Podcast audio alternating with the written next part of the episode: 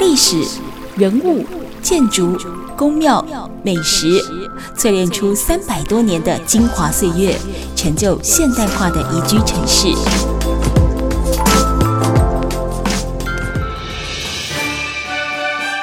走进台中故事馆，处处有惊喜，句句有故事。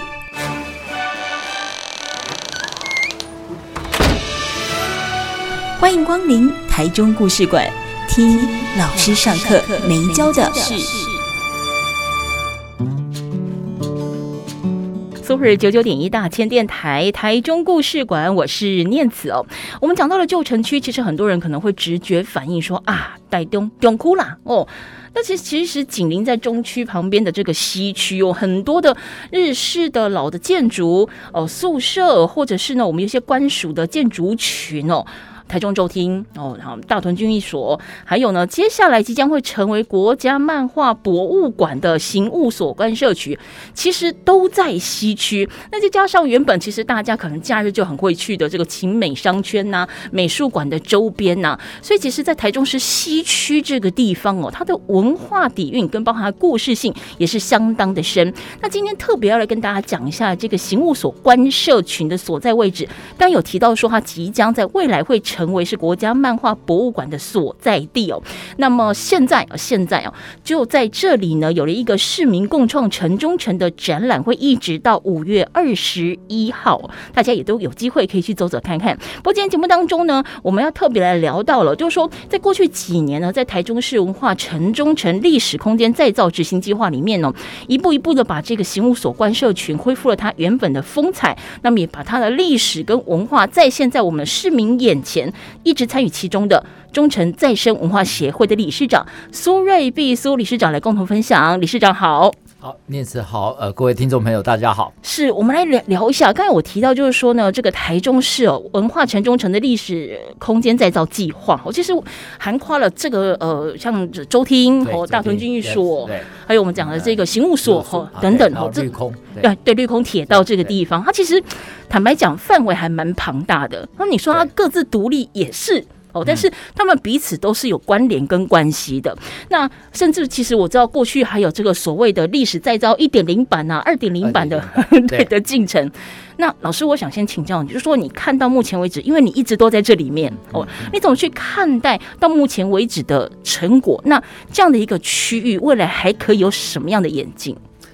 呃。好，那个呃，历史再造现场计划其实是呃，二零一七年还一八年郑丽君当部长的时候，他所提出来的。对。那我觉得呃，那个构想蛮好的，其实就是呃，要打破过去只是这种点状的这种文字保存，而且他试图是让市民能够对这些文化资产能够更有感觉，而且跟区域性的，就是呃，等于说市民生活的这个场域里面，然后让让大家更容易。认识他，也知道修复这些文化资产，它的意义在哪里，它的价值在哪里？嗯嗯嗯嗯嗯，对。因为其实像我，我我想不只是台中哦，包含上全是全台湾各地。对，这几年其实比较夯，而且新闻版面常看到的话题性的基隆，对，就是一个台南，台南哦也有，高雄，高雄也有，就是是很东啊，没错，很多地方花莲其实很多地方都展开，甚至我现在也甚至有时候上课我都跟学生讲说，呃，你现在要到各台湾各地去旅行，对，打开历史再造现场计划的网页，对对，那你就可以找到很多已经修复好，而且去那边还可以接触到很多呃有意思的一些在地的团队。没错，我不只是看热闹，我就可以直接看门道了。对，没错啊，就直接可以看门道。所以那个我那个网站，我都是我现在都变成一种观光指南，是你的 Google Map、Google 的旅游地图。对对对，没错，真的。那其实我们就这个台中来讲的话，其实我们刚才提到大屯军役所啦、周厅啦。绿空呢、啊，包含像这个刑务所这边哦，它其实呃这个地方就是呃台中市过去发展的起源很重要的一个点哦。那说是说了，我们现在如果说以现在这整个大台中市的这个范围来看的话，哎，过去我们觉得这范围很大，但现在其实你放在整个大台中的地图上面来讲的话，呃，搞不好从化区都还比它大。对，没错，就是它其实不大，对，就是。小呃旧城区。对，那那其实。呃，在这样的一个历史空间再造计划的过程当中，我想我们很重要是，既然是历史再造，我们就希望说能够保存它的历史，而不是全然的打破。那这过程当中，我们怎么去做到呃所谓的呃存旧立新，或者是说像协会一直投入在这里面的这个资源跟人力，我们怎么样让这个区域是要走独树一格的方向呢？嗯，好，对，当然呃，城市还是呃它。是一般大家生活的场域啦，对对，所以呃，当然历史再造现场计划就试着把这些有文资价值的这些建筑也好，嗯、这些区域也好，去进行修复。对，那它呃某种程度也是希望借由这样的一个修复，嗯，然后可以带动周边的一个一个呃这种。经济的发展或者观光的发展，嗯，嗯对，嗯、那所以我觉得，呃，基本上修复的这些被指定或被登录的，嗯，它某种程度透过这样的一个资源的投入，而且呃，让他找到重新的一种使用的方式，嗯，好，比如说过去是监狱的宿舍，嗯、那现在接下来，呃，那个国家漫画博物馆还没确定之前，嗯、其实台中市政府内呃也也有一些评估，比如说也有想要去把它做成类似这种文创的。的的这种类似像嘉义的快意生活村，啊、对，或者也有在想要针对那种所谓的这种呃森林小学，对，嗯、甚至长照，其实都有都有讨论过，嗯、对。那当然现在呃变成国家漫画博物馆，它也是一种文化设施，嗯、对。所以我觉得这些呃属于这个时代或者现在大家的生活里面的一些新的这种使用方式，嗯、然后怎么重新去去呃活化这些呃修复。好的这些历史空间，嗯，那我觉得，呃，某种程度它修复好之后，它其实还也可以保留当时的一些记忆，嗯，那可是它的使用，呃，却是符合现在的这个城市的需求，嗯，然后同时这个新的使用的方式的的的带入，它也可以产生呃，就是新的效应啊，就比如说，呃，国家漫画博物馆如果在那边进驻之后，它同时它一些年轻人或者一些喜欢漫画的相关社群，嗯，甚至相关的一些产业啊，或者像这种出版社啊，或者像这些呃跟媒体相关的，其实也都可能带动周边的一些发展。那某种程度我是没有那么担心啊，对，因为呃。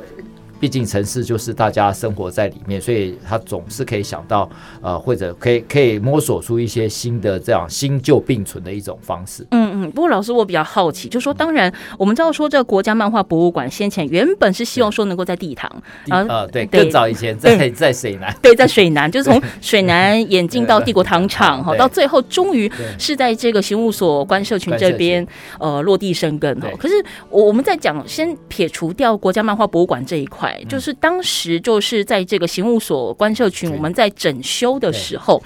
你们有没有曾经想象过，呃，放什么东西进来哦，哦，会是比较更呃，不能说更适合，就是说在这样的一个环境场域里面，是可以让它发挥最大的效果。嗯。那个呃，历史再造现场计划的台中的这三大场场域，一个就是台中州厅，对，然后呃，然后一个绿空，然后就刑务所官舍嘛，嗯嗯。那台中州厅的话，基本上我们定义它是一个公共空间，对。那绿空的话，基本上我们定义它是一个科技地景，就是那样的一个博坎，然后它其实在当时来讲是非常先进的。对。那至于刑务刑务所官舍群的话，我们把它定义的是一个生活场域，对，就是因为它呃。监狱已经拆掉了，对，那所以这些日式宿舍，嗯，它被呃保留下来，然后修复好之后，那呃某种程度我们也不希望它。变成咖啡厅或者 或者餐 或者一些餐饮店，餐饮店，嗯、对，那呃，他那边能够体验的就是他的当时的那个宿舍区的一些生活的样貌啊，嗯、对，那比如说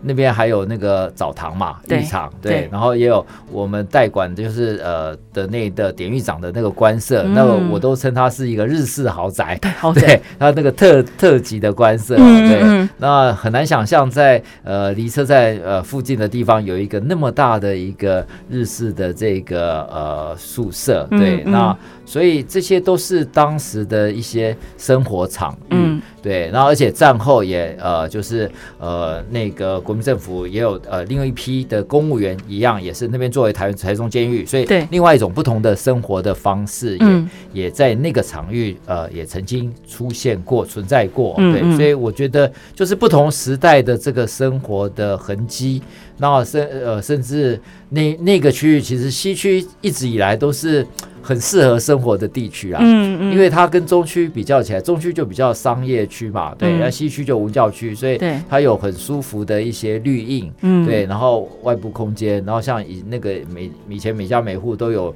绿篱笆，对、嗯，然后当然后来就围墙，对，可是还是有门，呃，就是有点像眷村那样的感觉。然后呃，那个树都很大，像那个刑务所关社群里面有一个超大的九重葛，嗯哼，对，那个可以拿来跟那个文学馆像神木一样的那个、哦、那个那个大榕树做、嗯、做比较，对、嗯，那所以我觉得西区的这样的一个自然环境跟生活。的这个氛围啊，对，然后我觉得呃，其实还蛮呃适合这种呃慢慢的去体验这种生活的美感的一个地区。嗯，好，台中故事馆，我们今天节目现场呢访问到的是忠诚再生文化协会的理事长苏瑞碧苏老师。待会下个阶段回来，我们继续聊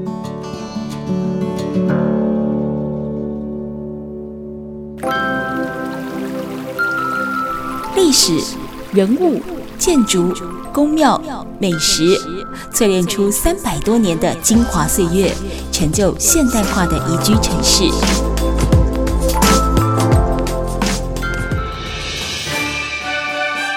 走进台中故事馆，处处有惊喜，句句有故事。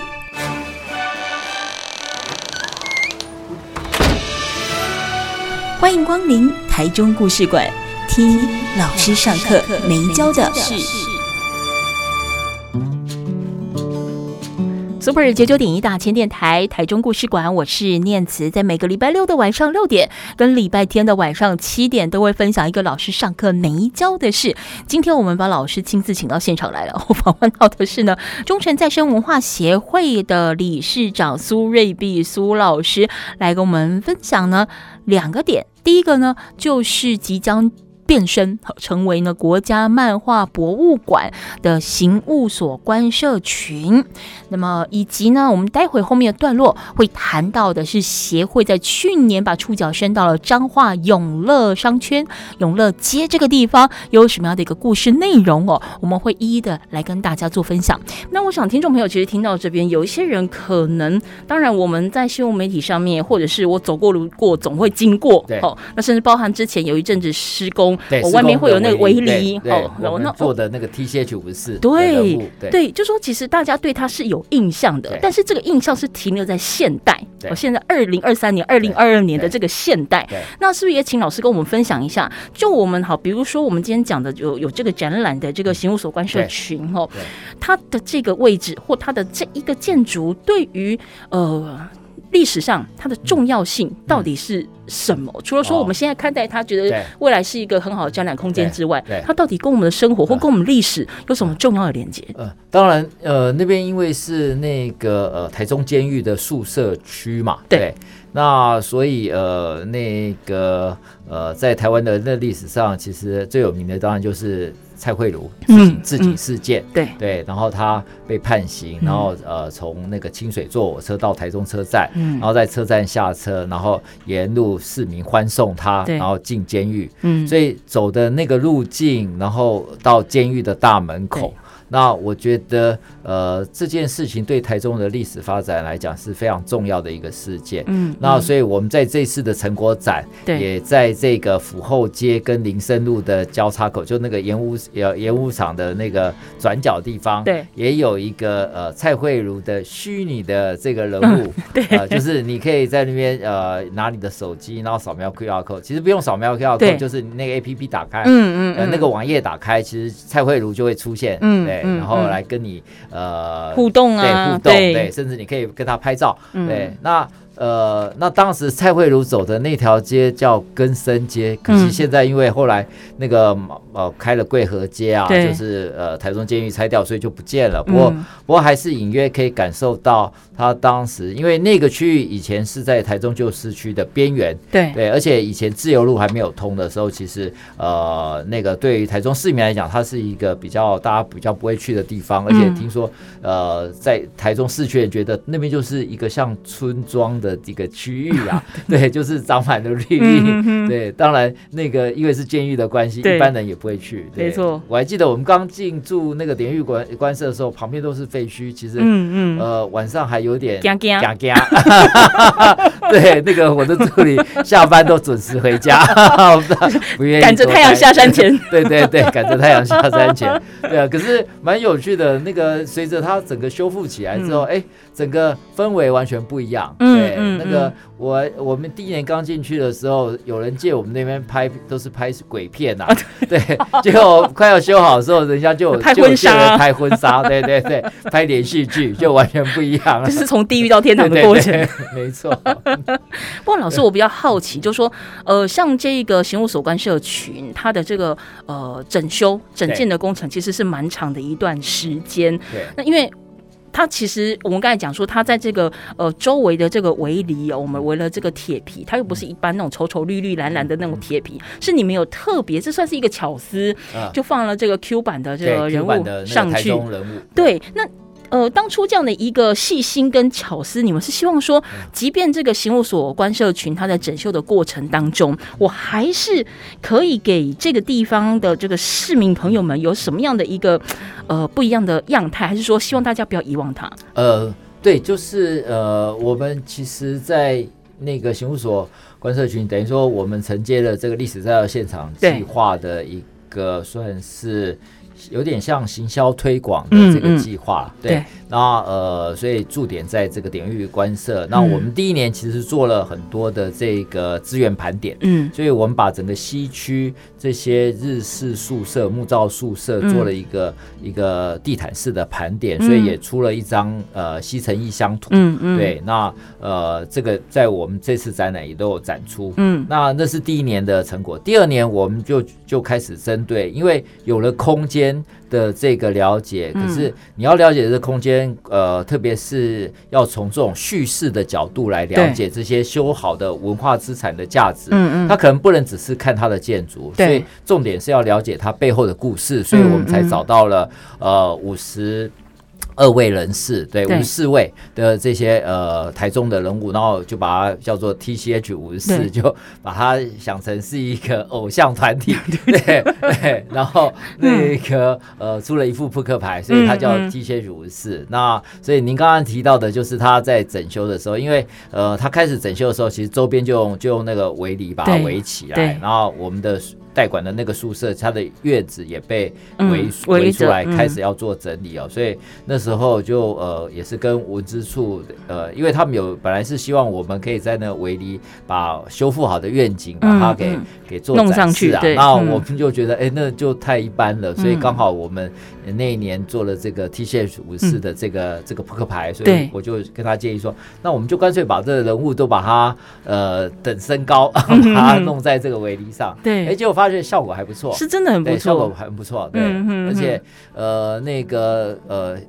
很多朋友开车经过有看到，他们都、嗯、都有跟我讲说，哎、欸，他有些人物他们完之前完全不知道，嗯嗯，对，也透过这样子认识了很多台中在地的人物。你的坚持，你们的坚持是对的，对因为其实从那些工地一般就是工地嘛，那你工地经过说，哎呦，怎么会有这么可爱的人？对，当初我也以为说那应该是某一个人，然后就印一圈这样子，哎、欸，我还真的花时间去给他走了一圈，发现完全不一样、欸，哎，每个都不一样，对，而且真的有的是你不认识的，对，然后想说，哦，原来这个人跟台中有关系，或者说你可能曾经在什么样的书上面有瞥见过这个名字，但你也不晓得他到底是干嘛的。对，没错，对，我觉得这是很有意思的。对，嗯，而且我们又找到跟这些人物相关的地点。对，所以在那个扑克牌出完之后，嗯、我们其实就开始带人物导览。对。对，就是去带大家去了解这些人物，比如说、嗯、啊，李献堂当然大家都知道，对，比如说像，可是在那附近，在府后街那边有个辜雅生，嗯哼，对，那辜雅生他是辜家的后代，嗯、然后其实是台湾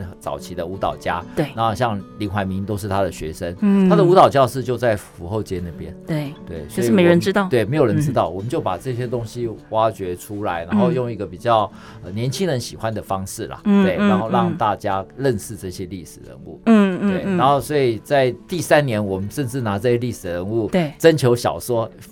跟那个非虚构的文本创作，嗯、对，哎，还我本来想我还担心没有人会来投，结果发现反应还不错，嗯、现在也很多年轻人他们也还蛮热衷。透过这种非虚构的文本的创作，嗯、然后呃，因为我们规定，等于你小说里要至少要五位台中的人物，对、哦，所以有很多这种时空穿越剧，嗯、对。然后当然也有一些呃，就是蛮有创意的，就是把这些人物哎，把它写成一个非虚构的文本，嗯嗯，对。那呃，我觉得这一块其实呃也。刚好那个国家漫画博物馆接下来要进驻那边，所以我觉得接下来说不定国家漫画博物馆有更多的资源，可以把这个文本用漫画的方式来呈现。嗯，对，我觉得都是一个蛮呃有。有意思的一个发展的方向，嗯嗯，贴近史实，但不远离现实，对，没错。我觉我觉得这是一个很有意思的的部分，对，嗯嗯，就等于说，呃，透过现在年轻人很喜欢讲的转译，对，去重新转译这些人物跟空间的关系，然后让大拉近呃他跟一般市民的这种距离，让他重新也是在生活当中，甚至他们也可以从这个过程当中去找到呃当时这些历史人物呃他们的呃一些呃。呃，就是他们当时的一些精神啊，嗯嗯嗯，因为其实我想，应该也是时代的演进的关系，就是与时俱进嘛。过去我们可能是透过书、史籍或者是一些残留下来我们的一些文物等等，我们去爬书这过往的一段这段历史。好，但现在何其有幸有比我们更用功的人，比如说苏瑞碧老师，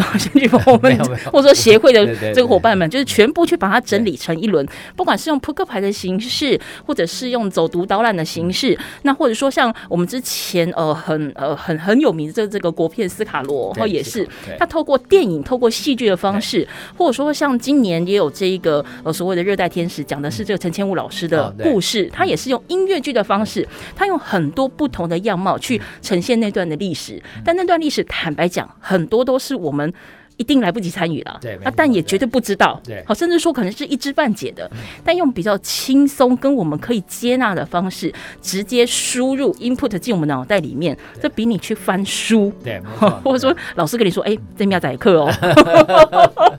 这让我们可以更容易吸收，对不对？没错，而且他透过这种现场。对，就是因为历史在这，它有历史，要有现场。对，现场就是你的生活场域。嗯嗯。所以你每说不定每天你只要走在旧城，你都会经过。所以这些历史人物曾经呃在生活过的现场，这些他们曾经有过的一些事迹啊或故事，那我觉得他就不会离你那么远。对。嗯。然后我觉得这个其实也是透过这样的一个呃计划，重新把历史感找出来。嗯。我一直强调。台湾呃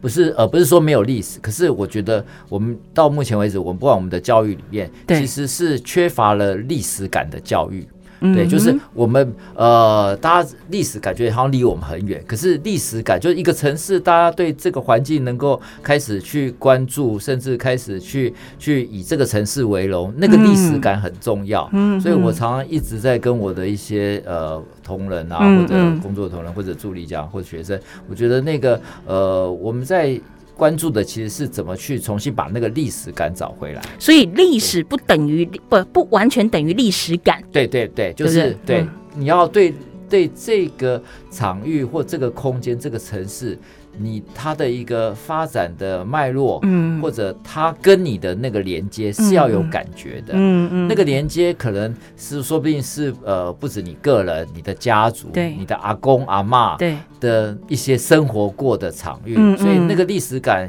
重新被找回来，我觉得呃这个也是历史再造现场计划所期待的。用现在的话讲，就是有 feel 啦，对，你碰你走进到这这个场域，你除了欣赏它好棒、好漂亮、好美，我好像什么以外，你有没有什么看到它就哎？诶这好像跟我小时候的某一个记忆有连结，或者好像跟我听过的什么东西是有关系的。那个好像，当你会去思考说好像有关系的时候，那就是我想应该就是苏老师所提到的历史感，因为你开始觉得跟他有互动了，你开始觉得跟他有关系了，你开始你觉得想要认识他了，对，你要开始想要认识他了。就像有些年轻人，他们就时常会听他爸爸妈妈讲说，那个中区是他们爸爸妈妈年轻的时候约会的地方，对。可是在哪边约会？对，怎么约会？对对，怎么约会？对，是日本时代，对啊，就有。呃，在就一样，这中区就是这些年轻的男男女女约会的地方了。没错，而且像比如说像府后街那边泡沫红茶店，对啊，那就是以前约会的圣地呀。对啊，对啊，是爸爸妈妈要找你在那边一定找得到啊。对啊，就是我觉得透过这些的了解，嗯，对啊，那他们可以再更往上去推，对，呃，甚至比如说像那个我们呃在几年前梅河的那个南园酒家，嗯，对，全全季 X Beer，对，哇，那那栋房子也是非常有历史感的这种房子，嗯，那个林献堂日记里面都有提到，嗯嗯，对他太太那个五十一岁生日的时候，他们晚餐就在那边，好浪漫，对啊，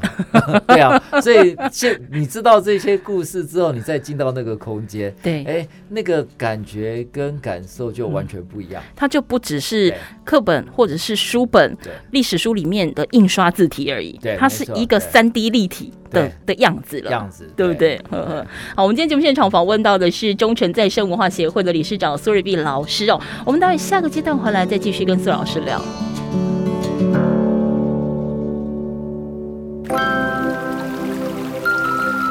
历史、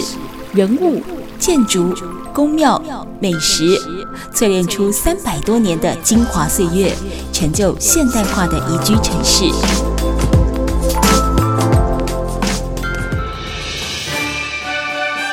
走进台中故事馆，处处有惊喜，句句有故事。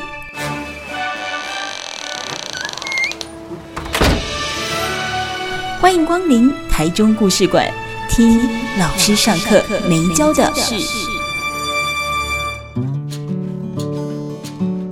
台中故事馆，我是念慈。今天节目现场呢，我们访问到的是忠诚再生文化协会的理事长苏瑞碧老师哦。前面的段落我们谈的主要是锁定在台中哦，那谈的包含有我们过去呢这个台中市文化城中城历史再造执行计划，那么有周厅啦、大屯军役所啊、呃刑务所官舍群啊，还有绿空铁道等等哦这些范围。那么也谈到了在这个刑务所呃官舍群哦，那近期的展览以及包含他在过去历史。当中的一个重要性。那过去大家如果有从那附近经过的话，一定也很清楚，它经过了蛮长一段时间的整复的工程，终于现在可以以真面目见人。那当然也很开心，它未来会成为我们国家漫画博物馆。不过这边我比较好奇，就是像这种文字修复的历程啊，对，呃。老师就协会的这个角色，或者说，哎，刚点跟波波手银林的呀，就是你们你们可以比较轻松一点嘛，还是说，在这个修复工程的过程当中，你们有要特别协助去注意要保存里面的一些什么东西吗？呃，需要吗？呃，其实。因为他修复的时候已经开始进行修复，然后当然他就委托呃专业的这个建筑师，哦、甚至呃这施工的营造的团队，嗯、然后就开始进行按照计划进行修复了。对，所以我们其实，在修复过程当中，只是作为一个记录者或旁旁观者，嗯、把一些修复的现场去做报道。对，抱抱歉，没关系，因为这些修复修复现场，嗯。一般人呢不容易进去，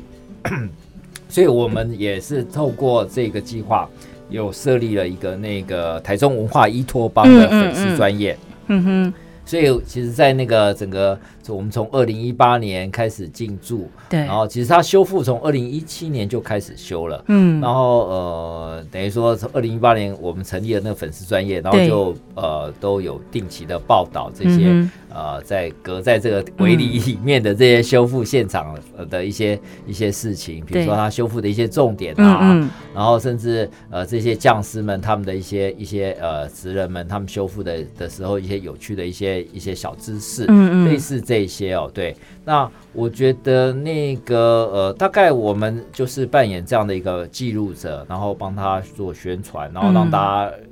对这些文字的修复，感觉不会距离那么遥远。嗯，甚至我们也办过一些工地导览。嗯，就是他还在修复的时候，我们有几次成果展也刚好他还在修复，然后我们就有带市民朋友进去参观这个工地。嗯，甚至有一次还。呃，去参观那个周厅的那个泥塑的修复，嗯，对，然后才爬到鹰架上面。对，对，我觉得其实这些都可以拉近市民们对这些文化资产修复的现场的一些呃，等于说让他觉得，哎，他修复好之后，可以可以开始大家可以讨论，甚至觉得修复好之后这边可以作为什么？所以这次我们的成果展才叫做市民共创城中城。对对，那也在这个展览里面有呃，我们在去年的时候有呃帮。这个周边的一些学校办的这些工作坊，嗯、包括大同国小、光明国中，然后也有我们也有邀请一些写生的团队。然后他们的一些作品也都在这次成果展里面有做展示。嗯嗯嗯嗯，我我很好奇，因为我没有进过那种修复的工程的空间里面去。像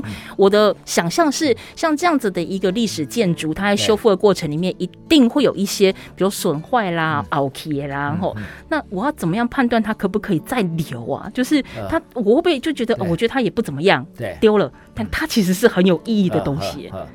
对这个的话，就也是蛮专业的一些判断，嗯、对，就是到底这个材料能不能呃继续用，啊，然后要留下还是要换新的材料？嗯，嗯，那这个的话，其实呃，我呃，我觉得那个，当然我也我虽然不是专家，可是可是基本上大概也呃有。了解到这个营造厂或者建筑师们，他们其实在呃进行这个修复现场的时候，嗯，那当然就要先去做这样的一个结构损坏的一种判断，甚至材料的一个鉴定。对。对，那呃过程其实是蛮繁琐的，对我觉得是蛮繁琐。那当然里面修旧如旧当然是一个大的原则，对。那可是有一些呃资料无法考据的，对，可能也只好用呃可以掌握的资讯来做修复，嗯，那我觉得这个部分，当然它还是，因为这也是文字修复的一个难的地方，到底要修到哪个年代？嗯嗯，对，因为文字它不是说。就是呃，就是固定不变，因为它要生活，它有各种不同年代的生活的痕迹嘛。对。所以比如说像呃，刑务所官舍我们代管的那个典狱长宿舍，其实在日本时代它是榻榻米，可是战后的时候它其实全部地板，嗯，就是榻榻米变成地板。地板。嗯、对。那所以当然现在修复是把呃地板又把它恢复到榻榻米。的这个状态，嗯、那可是比如说像呃那个典狱官舍的那个主要的那个呃，就是他的座夫，就是他的床之间的地方，嗯，本来有一个壁坎，那个壁坎是要垫高的，对，那可是那个垫高的地方，因为战后改成了衣柜，嗯，所以。修复的时候，他后来也觉得这个衣柜也是战后的一个生活的痕迹，所以就没有再把那个原有的那个壁坎再把它垫高，对，还是保留了那衣柜的那个痕迹哦。嗯嗯嗯。所以我觉得这也是呃，在修复过程当中，呃，当然这个也是据说啦，呃。我因为我没有参与到那个那个呃所谓的那个呃保存呃再利用计划，对，然后听说也是当时的委员他们讨论了很久，然后才决定用这样的方式来做修复。嗯哼，刚才这个老师讲的这个典狱长哦，他住的那个宿舍啊，就是先前老师刚才也提到说是豪宅，豪宅对，日式豪宅，日式豪宅。六十多平，有这么大？对，你说连他的庭室内。室内就六十？多，室内六十多，不含外面的庭院，外外面庭院五百平哦。啊，那。对，对，那呃，因为他以前呃的贵和街还没有开的时候，对，其实整个到光明国中的那个围墙边，那边都是他的庭院，因为他没有特别的界限，对不对？对对，他其实是当时呃等于说最早盖的，对，所以是画地为王，对啊对啊对啊，连那个前院 跟后院总共有五百平哦，这么大，对啊对啊。我的天鹅啊，真的是好的哇！所以从门口要到那个宿舍的房间，还要用滑板车，对。没有，他他就是真的很像日本的那个料亭，对，所以他有一个前廊，对，就是去参观过，呃，那个这次成果展就是我们有呃，等于说那个特别开放，对，可以特别开放，大家真的可以去体验，其实还蛮难得的，嗯，对，它有一个甚至有佣人房，对。对，然后又有西式的房间，有和，因为它是和洋混合的，嗯嗯，有书房。对，然后有呃座敷这个客客间呐，这些其实还呃就日式的房子来讲。也是规格是蛮高的，嗯，而且保存的其实还算不错，因为有整理过，对，有整理过，嗯嗯嗯嗯，所以我觉得这个其实也是趁着呃那个呃。得说慢博馆进驻之前，这种事情大家可以呃下个礼拜对呃最最后一个礼拜，请大家可以呃来参观这个展览。对啊，在这个刑务所关社群改头换面之前，对对，可以去看他还没整形前的样子。哇，这真的是很很很大的一个一个范围，就这辈子没办法住豪宅，去看看豪宅也不错，对不对？室内就六十平，哇，庭院有五百平。对，天啊！不过现在因为贵和街就是后来开贵了，就呃当时一呃估计也超有有比较缩小了一点，对对，就是整个那个院子就就不不见了，嗯嗯嗯嗯。不过我觉得，呃，慢博馆进驻之后，其实他们可能会，呃，这些外部空间可能会把它，呃，就是会有更多的这些让它品质提升的一些、嗯、一些想法。嗯嗯嗯。好，我们今天节目现场访问到的是中泉再生文化协会的理事长苏瑞碧老师哦。那么在此之前，我们谈的就是在台中，那么即将要成为呢，呃，国家漫画博物馆的行务所关社群。但是下个阶段回来就要进入到我自己真的非常好奇跟百思不得其解的部分哦。谁会在去年呢，将这个文化的触角啊伸进了彰化的永乐商圈。哎，为什么这个地方的魅力在哪里？我们待会下一个阶段回来继续聊。